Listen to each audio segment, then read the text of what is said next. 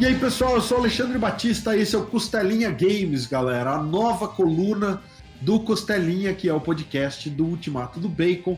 A gente tá aí com um assunto que é videogame. E eu falo muito mal sobre videogame porque eu gosto muito, mas eu jogo pouco.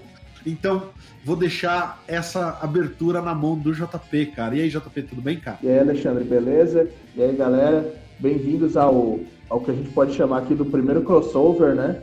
Do nosso Costelinha Games. E aí a gente tá, tá fazendo crossover por quê, né? Porque a gente tá falando sobre jogos, né? Que é o, o assunto do Costelinha Games.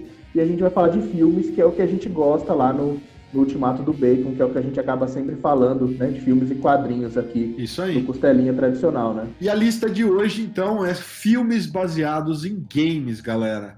A gente já fez um papo como esse lá no Planeta Games da TV Transamérica. Tem um canal no YouTube que é o Planeta Games na TV. Então dá uma olhada, dá uma conferida lá no YouTube. Esse primeiro programa eu falei dos primeiros filmes que foram baseados em videogames. A gente falou do Super Mario, falou lá do, do, começo de tudo isso. Super Mario Bros. em 93 foi o primeiro filme que foi baseado em videogame. Tem o nosso papo lá, muito, muito bacana. E aí, se vocês quiserem ver, então, de novo, Planeta Games na TV, confere lá o vídeo e dá um salve pra gente por lá. A lista hoje, a gente vai falar de quatro filmes que foram baseados em games e que deram bons resultados, porque não é sempre que a adaptação acerta. Então, em geral, a adaptação fica meio ruim e tal, mas hoje não, a gente vai falar das exceções, vamos falar dos filmes que ficaram bons, cara, baseados em game. Você quer começar a lista, JP? Cara, eu só queria fazer um comentário rápido aqui. É que a galera tem um certo preconceito, né, mano? Todo filme que é anunciado que vai ser baseado no jogo, o pessoal já, já meio que vai assistir com a tocha e o forcado na mão, né? é verdade. É, eu até falo disso, a gente tem também um texto lá no, no nosso site, lá no Ultimato do Bacon, sobre o Mortal Kombat, o filme original. Galera, vocês têm que lembrar que hoje em dia, beleza, a gente tá em 2020, a gente está no Mortal Kombat 11, né? Mas o filme do Mortal Kombat, quando saiu lá em 95, né? A gente estava indo, sei lá, do, do, Mortal Kombat 2 pro 3 ali. A gente não tinha toda essa história, todo esse background é, fantástico que a gente tem hoje em dia do Mortal Kombat, né? Foi Mortal Kombat original, que é de 92. Eu não lembro agora exatamente de quando é o jogo, apesar da gente estar tá falando sobre games aqui, a nossa memória também não é exatamente tão boa assim, mas é, de qualquer jeito, 93 era o jogo 2, né? Então um deve ser lá do começo dos anos 90 mesmo. Mas de qualquer jeito, é, era outra época, né, galera? A gente, a gente tá, olha para esse Mortal Kombat com olhos de hoje, mas né, na época, indo do 2 pro 3 ali, ele era baseado na história que você tinha. Diferente, por exemplo, do Mortal Kombat Aniquilação, que realmente é ruim, não tem o que salva daquilo ali, não. É... Então, beleza, Alexandre, começa a lista tua aí. Cara, é... vamos lá. Eu quero falar, para começar, do Warcraft. Justamente porque o Warcraft foi um jogo que eu comecei a jogar no, no 1, no 2 e no 3. Daí eu joguei as expansões, o Frozen Throne, eu joguei tudo, Reign of Chaos, e daí quando foi para World of Warcraft, eu meio que dei uma parada porque minha internet não era boa o suficiente para isso. E eu curti o filme, cara. Eu acho que o filme ficou. Ele, ele preserva bastante a linha narrativa dos jogos. Eu acho que ele mantém um gráfico com nível de qualidade muito bom. Então eu acho que, cara, é, é muito bacana porque a gente tem toda aquela questão de Azeroth e tudo mais, eles criaram uma história diferente da história do Frozen Throne, mas você sente que ela tem uma narrativa que respeita toda essa mitologia de Azeroth e tudo mais. Então, e os gráficos, como eu já falei, curti muito. Acho que o que mais você espera de um filme, cara, o filme tem uma linha narrativa, ela te empolga, ela te leva para frente, ela tem uma história coesa, as atuações digitais ali, se é que a gente pode chamar dessa forma, estão bem feitas, os renders estão bem feitos e respeita o material de base. Lembrando, galera, que é aquilo, adaptação é adaptação. A gente tem material de base, mas se você quer a história do material de base, volta para ele.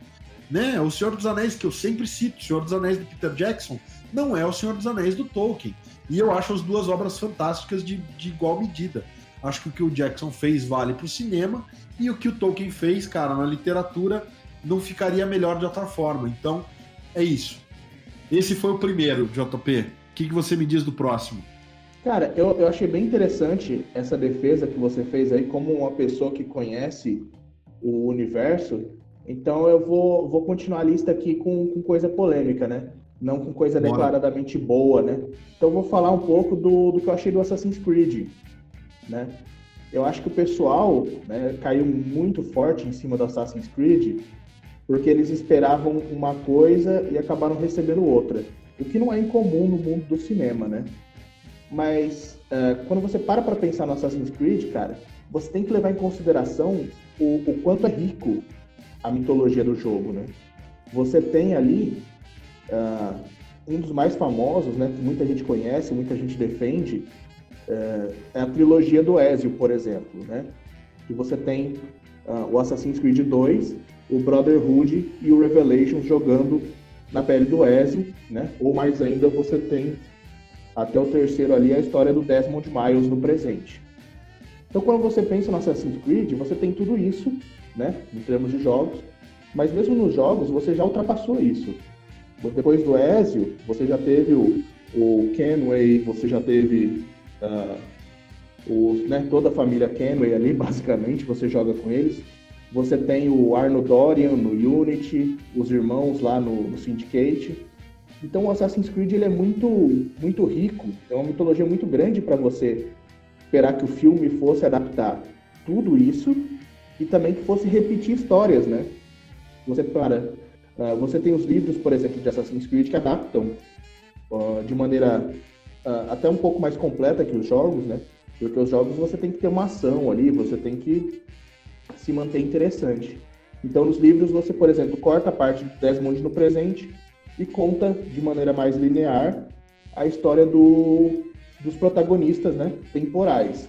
E o Assassin's Creed ele fez isso né, a própria maneira. Você pega ali o Magneto, né, Michael Fassbender, e ele, ele, ele trabalha né, como, no presente como Callum Lynch, né, que é justamente um descendente que vai entrar no Animus, né? É, é complicado a gente parar para explicar toda a história do Assassin's Creed, né? A gente vai colocar textos no, no site para poder explicar melhor isso, mas você você aproveita também e coloca ele como Aguilar, né? Que é o, o antepassado dele. Cara, ficou legal. É isso que, que acontece no Assassin's Creed. Você tem os, os Templários uh, e os assassinos competindo por artefatos históricos, por, por coisas que vão dar poder para eles. E, e, é isso que acontece no filme, cara. Você tem o assassino no, no presente, no passado, o, a batalha com os Templários, né? Não, não é o Ezio, não é ninguém conhecido, mas poxa, Uh, você tem jogos derivados também que, que, contam outros períodos que não são contemplados nos principais, né? Você tem ali nos jogos mais recentes, você foi pro, pro Egito Antigo, pra Grécia Antiga, agora você vai vai ser levado em Assassin's Creed Valhalla lá para a época dos Vikings, né? É, eu acho completamente válido né, o Assassin's Creed como ele foi feito para o cinema, contando uma história à parte que também se encaixa no universo maior. JP, vou entrar na defesa junto contigo, se você me permite, porque vou fazer uma confissão. Eu nunca joguei Assassin's Creed. É o que eu falei, eu jogo pouco, apesar de gostar muito de videogame. Ah, falta de grana para ter um PC gamer ou para comprar console toda hora. Eu dei uma parada, dei uma voltada no Play 2 na época. Joguei muito God of War, joguei muita coisa do Play 2 e depois parei de novo. É, e agora tô dando uma voltada, mas assim, a grana já me proibiu, a pandemia já me proibiu de voltar. Tava começando a querer voltar, já não deu. E é isso, agora com filho, pior ainda. Não sobra tempo nem, nem grana. O Assassin's Creed, cara, eu fui pro cinema assistir sem conhecer nada da história. E o que me incomoda na galera reclamar é porque, assim, o roteiro do filme funciona, os visuais funcionam, tá tudo ali, cara. E eu curti demais o filme. Não é falar, ai, nossa, é fantástico e tal, mas tem uma premissa interessante, o filme te prende ali e valeu meu ingresso, saca? Então, como cinema, eu achei que ok, é um filme de aventura ali, de ação, e tá dentro daquilo que eu tava esperando, sabe? De um filme. Não conheço o jogo, beleza, mas o pessoal reclama quando você tem um universo rico, como você tá falando do Assassin's Creed, é meio a porcaria do Star Wars, sabe? Você tem um universo gigantesco, galáxias distantes, diversos planetas e tudo se resume a Skywalker, cara. Tudo tem que ser Skywalker. Então, pô, o Ryan Johnson tentou nos últimos Jedi expandir essa coisa e dizer: não, não são só os Skywalker, vamos explorar porque a força tá aí no universo inteiro. Então, pô, vamos olhar para outros Jedi que podem surgir do nada e tal. E a galera foi lá, o DJ foi lá e falou: tudo é Skywalker, até quem não é Skywalker agora vai ser Skywalker, entendeu? E eu acho tão simplista, cara, uma mente tão obtusa, tão fechada. Pô, deixa, cara. Assassin's Creed é um universo gigantesco. Você tem, sabe, essa possibilidade aí, você tem a, a liga ali. Deixa outras pessoas assumirem o manto, deixa a história focar em outros personagens, entendeu? É, o universo do cinema ele não precisa reproduzir o universo dos games. Ele pode ser um universo complementar, sabe? Olha que beleza que era o universo de Matrix, quando você saía dos filmes, ia para os quadrinhos e os quadrinhos tinham outras histórias.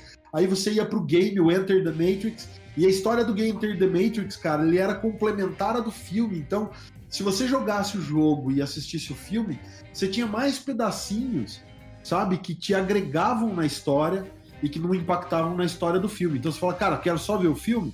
Você vê só o filme. Você quer ler os quadrinhos? A Disney estava tentando fazer isso com Star Wars, se tropeçou, teve que voltar atrás, enfim. Mas é isso, cara. Quando é bem feito, o material pode ser complementar.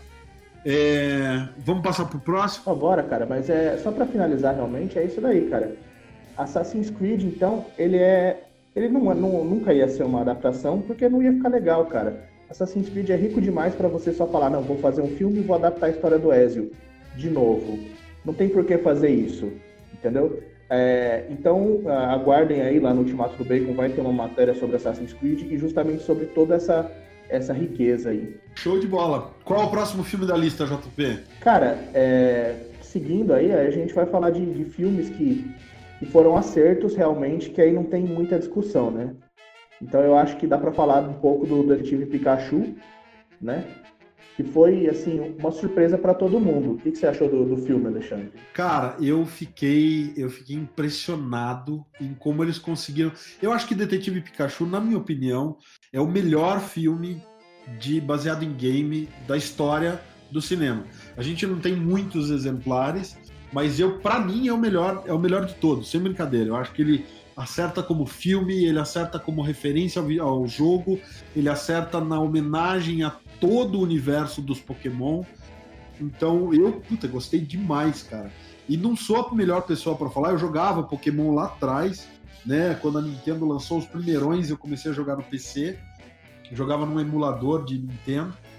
E, e cara, eu acho que até essa coisa da caçada de Pokémon eles conseguiram mimetizar direitinho, criar essa coisa do universo dividido entre Pokémon e humanos e ficou muito divertido, cara. Ficou muito bem feito.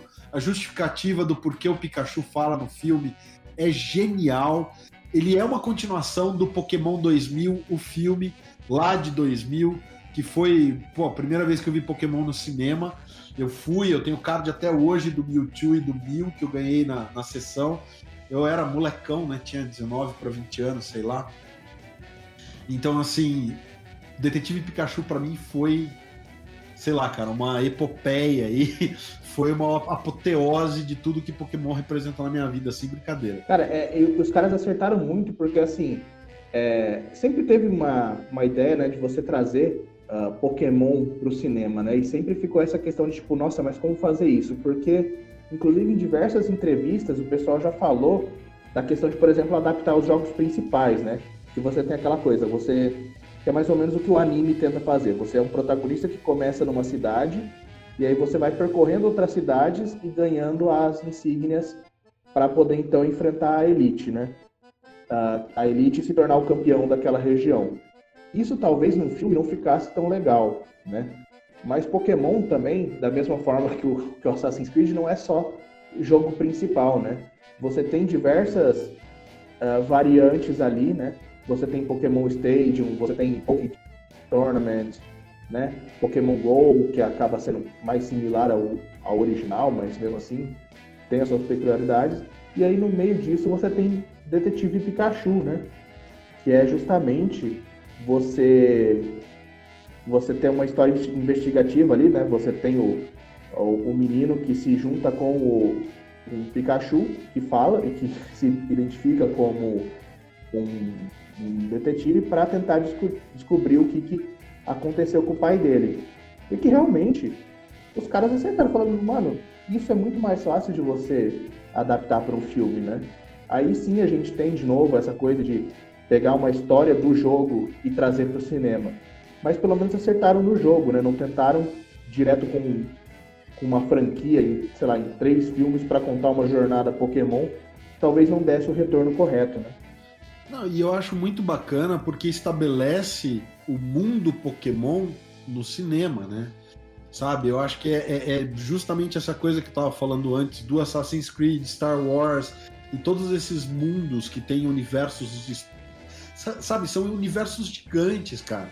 Você não tem só o Ash, você não tem só o, o, o Red, entendeu? Você tem vários protagonistas e você tem várias frentes, mesmo nos anime, cara, você tem é, histórias de outros personagens que passam ali, mas eles seguem as jornadas deles, entendeu? Então é muito bacana você ver no cinema um universo vivo. É aquela coisa, você tem a cidade ali, cara, acontecendo. Você pode, por exemplo, fazer um filme em cima do investigador de polícia lá e o. E o... Cara, como é que chama aquele Pokémon cachorrinho lá? O Snowball. É, o Snowball. o Snowball. Então, sabe, tipo, dá para você pensar num universo grande, quando você olha um universo desse, que é realista no sentido de que é um universo que tem dinâmica, tem história. Você tem o cara que tá fazendo experimento e daí ele tá, sabe, tem virou uma corporação e fundou a cidade, tal, tal, tal, tal. Você tem toda essa dinâmica, entendeu? Você tem um prefeito, você tem um, um, policial, você tem gente trabalhando em lanchonete, em restaurante. Então, você pode contar a história que você quiser. Se você tiver um roteiro legal que faça sentido, é um roteiro que se passa no mundo Pokémon e agora ele está estabelecido no cinema. Então, eu acho, cara, um acerto tremendo a escolha do Detetive Pikachu como base para o filme porque é um jogo é o que você falou, ele permite uma dinâmica diferente da dinâmica dos jogos principais e da, do anime, que é aquela coisa meio do ah, o cara querendo vencer campeonato. Seria muito, né, uma história meio Karate Kid, né? Se você fizesse o jogo principal ali adaptado, você ia fazer basicamente um Karate Kid versão filme é, Pokémon. Não, cara, e justamente, e eles não, eles não fugiram de nada disso, né? Como você mesmo falou, a, a própria história do Mewtwo dentro do, do filme é um callback lá pro filme do Mewtwo original. Fala, olha, ele fugiu faz 20 anos lá em Canto, que é justamente né, a origem do Mewtwo, que a gente teve lá no filme original, né? Eu não cheguei a assistir no cinema e agora a gente teve esse remake em CGI também desse mesmo filme.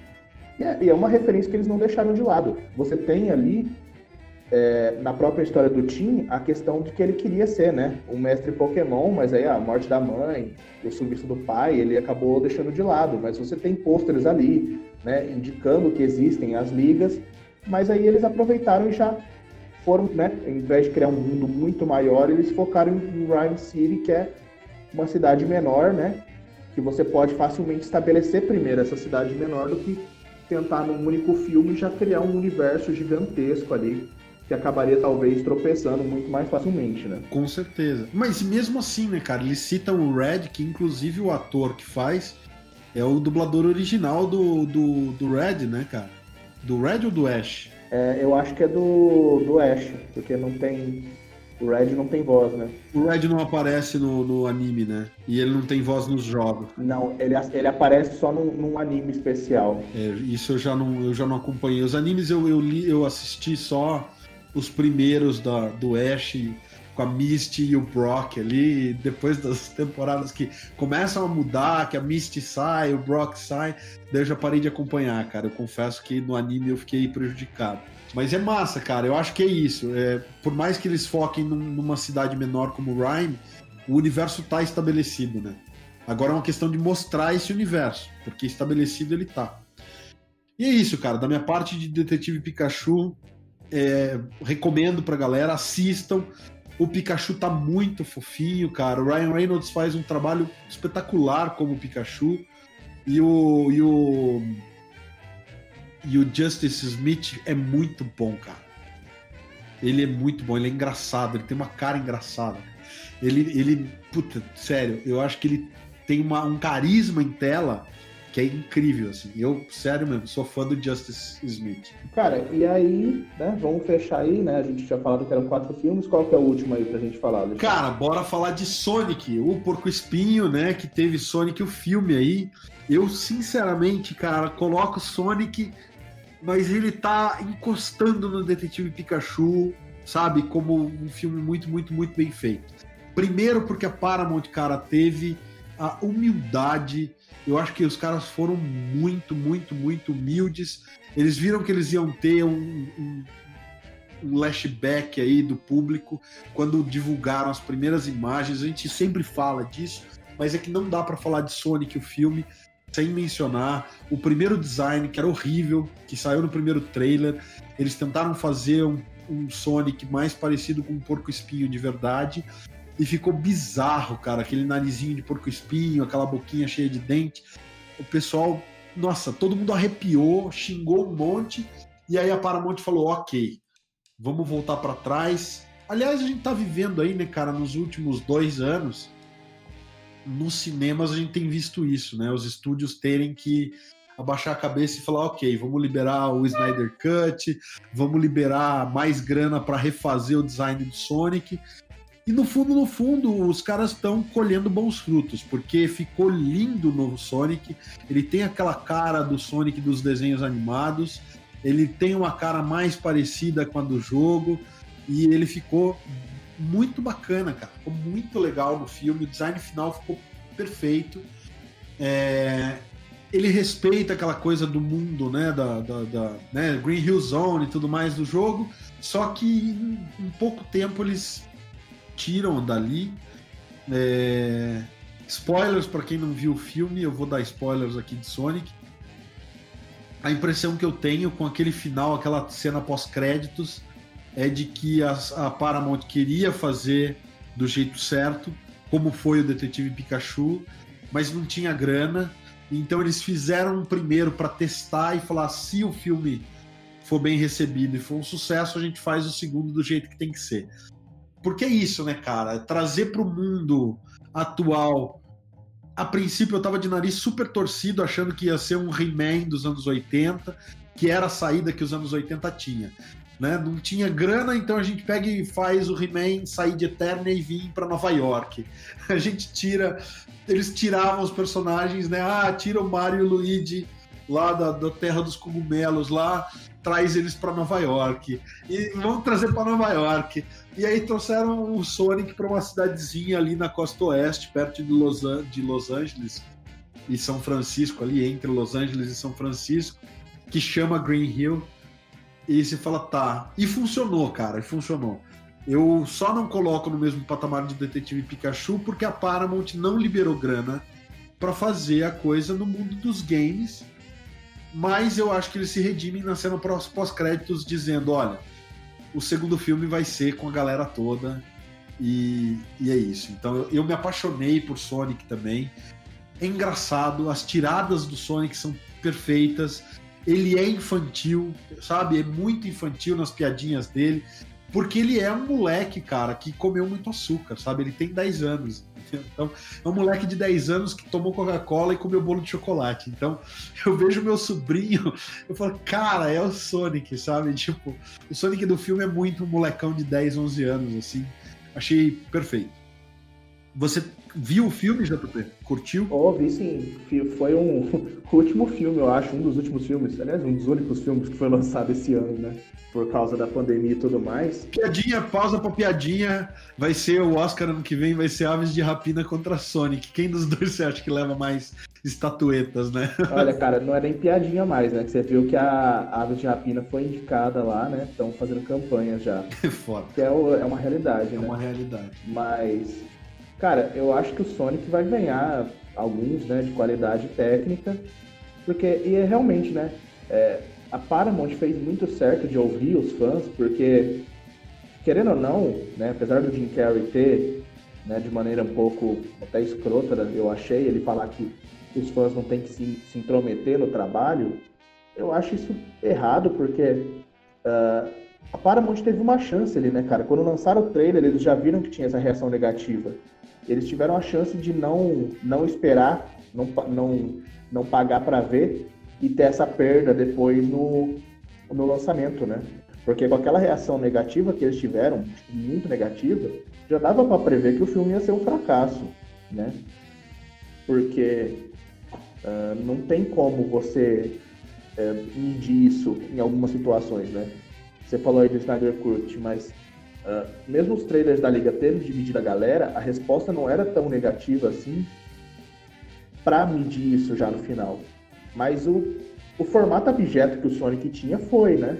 Já foi imensamente criticado. Os caras já falaram: olha, se a gente colocar isso no, no cinema, a gente vai tomar um prejuízo ferrado.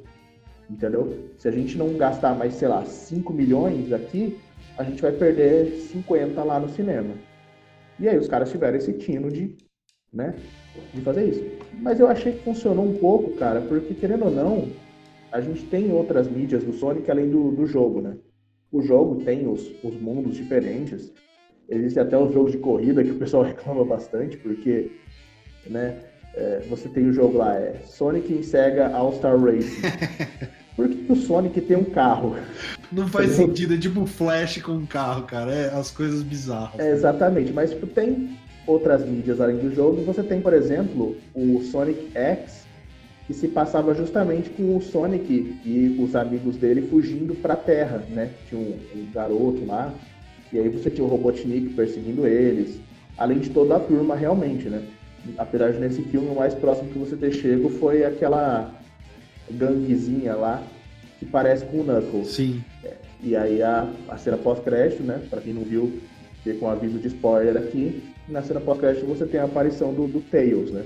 Que era uma coisa que eu realmente estava esperando também. Eu estava torcendo muito para ele aparecer.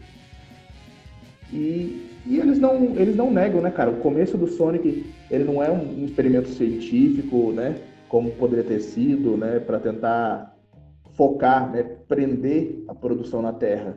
Você tem ali desde o começo o fato de que ele é de outro mundo e o tempo inteiro ele fica fazendo essa referência de que existem outros mundos, né? E tanto que o, o Robotnik acaba preso num deles. E, e outra coisa que também acertaram, né?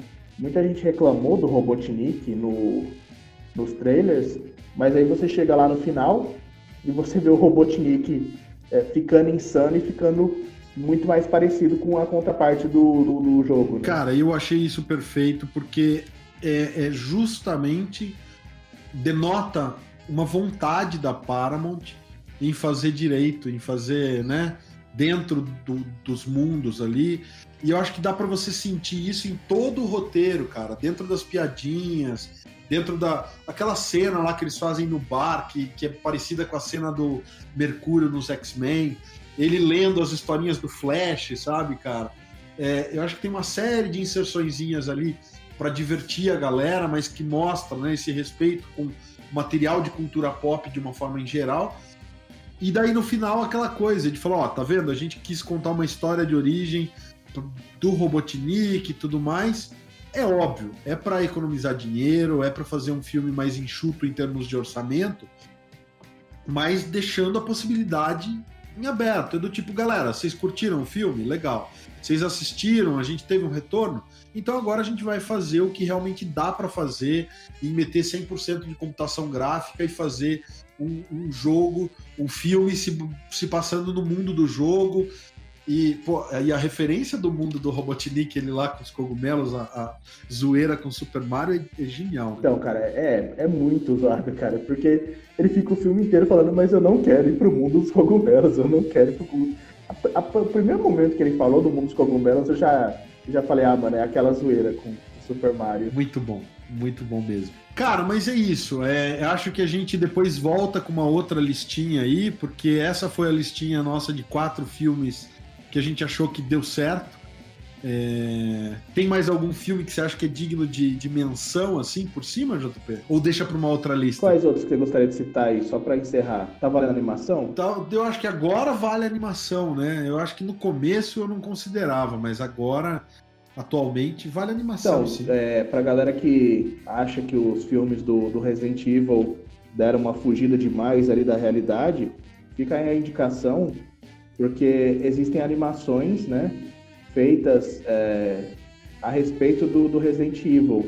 Você tem, por exemplo, Resident Evil The Generation, né? Ele foi seguido pelo Damnation e depois Vendetta, que são bem mais próximos da história dos jogos ali do que, por exemplo, o que, os que foram para o cinema, né, em live action. Uhum. Você tem algum para falar? Ah, tem também aí para o pessoal mais mais antigo dos jogos, um pouco mais antigos, tem o Final Fantasy, né? Spirits Within. Cara, eu gosto do Final Fantasy, acho legal. Putz, eu sinceramente não sei falar assim de cara, lembrar assim, ah, é baseado em jogo que eu tenha curtido. Eu acho que os que eu mais gosto a gente citou nessa lista, mas a gente volta com outra lista, cara, não tem, não tem erro. Vão ter mais filmes, eu acho que a gente volta em breve com Sonic 2 assim que passar a pandemia e a Paramount começar a produzir, eu tenho certeza que Sonic 2 vai ser muito melhor que o primeiro, cara. Cara, vamos aguardar aí para ver que caminho que eles vão dar, né? Sempre tem a possibilidade do, do Sonic ficar na Terra, né? Para tentar ajudar a Terra, ou dele realmente voltar para o mundo dele para entender o que está acontecendo. A gente resta aguardar aí, né? Já introduziram os anéis de maneira inteligente. Eu espero ter uma chance de ver as esmeraldas do caos terem um grande, grande papel ali também. E é claro que eu também espero ver o Shadow, que é o, o meu favorito aí da, do, da história do Sonic. Muito bom.